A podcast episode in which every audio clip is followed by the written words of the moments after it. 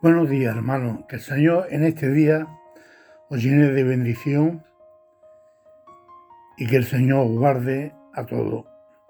En esta mañana quisiera hablar sobre el título Nuestro refugio es el Dios de Jacob. Nuestro refugio es el Dios de Jacob. Dice la palabra de Dios en el Salmo 46 10 dice, estad quieto y conoced que yo soy Dios. Seré exaltado entre las naciones. Enartecido seré en la tierra. Jehová de los ejércitos está con nosotros. Y nuestro refugio es el Dios de Jacob. Estamos viviendo en tiempos muy difíciles. No conocemos el cambio que va a tomar este mundo porque estamos viendo cómo las naciones se están rebelando unas con las otras, cómo Europa, América, China están liados con la guerra de Rusia y Ucrania y no sabemos lo que va a pasar. Pero pase lo que pase, hermano, tenemos que tener siempre la confianza puesta en el Señor, porque Él es nuestro refugio, dice la palabra de Dios. Nuestro refugio es el Dios de Jacob. Nosotros no tenemos, dice la Biblia, que el cielo y la tierra pasará, pero mi palabra no pasará. Y Dios nos ha prometido estar con nosotros para siempre. Dios ha prometido que ninguna plaga llegará a nuestras vidas, que Él nos guardará, que Él ha prometido estar con nosotros hasta el fin del mundo y nos ha prometido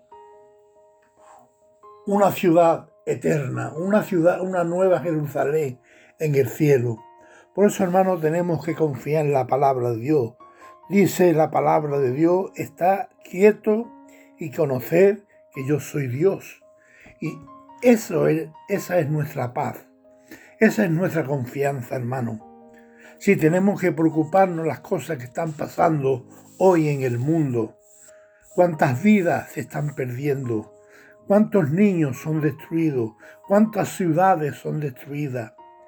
Pero hermano, debemos de descansar en el Señor.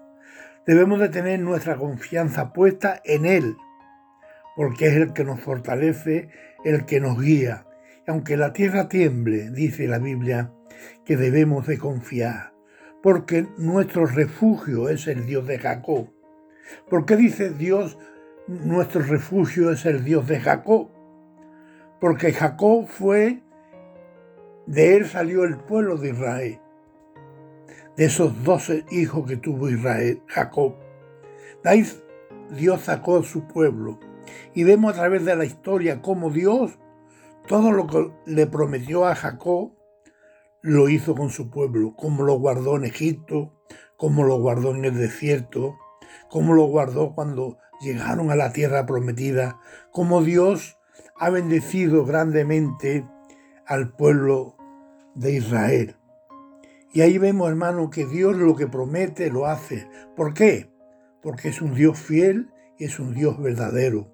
Y no tenemos que temer lo que nos pueda hacer el hombre. No podemos temer lo que pueda hacer las naciones. Porque nuestra fe, nuestra confianza está puesta en aquel que hizo los cielos y la tierra. Hermanos, no nos desanimemos.